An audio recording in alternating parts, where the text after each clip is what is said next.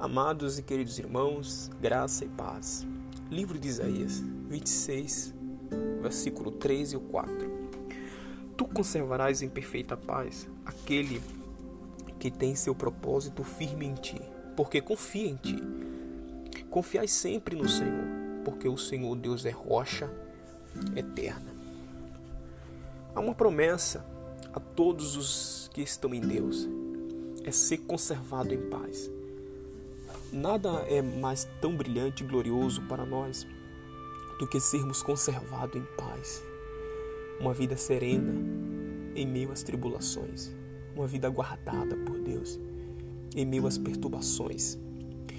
E aqueles que têm em Deus seus propósitos firmes, né?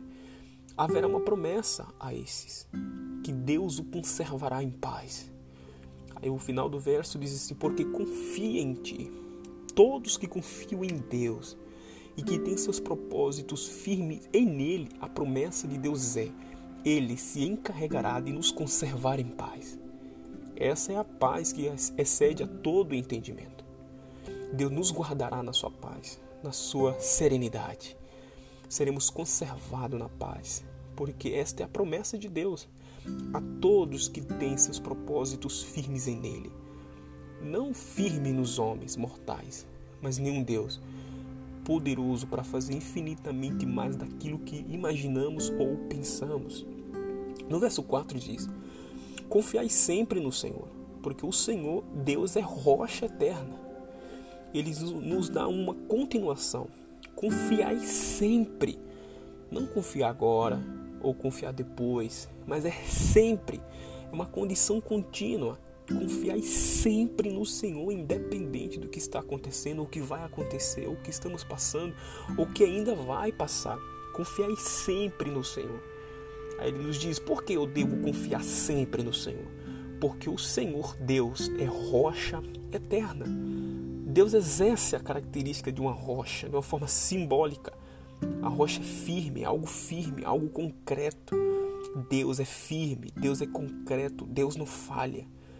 Deus é imutável. Deus, em Deus não há sombra de variação. Porque eu devo confiar sempre no Senhor, porque Ele não vai desamparar o justo.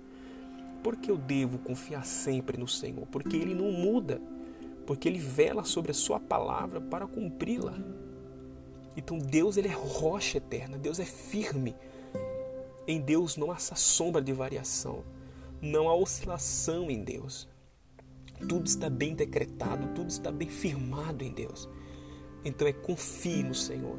Deposite seus propósitos em Deus, confie nele. Ele nos conservará em paz.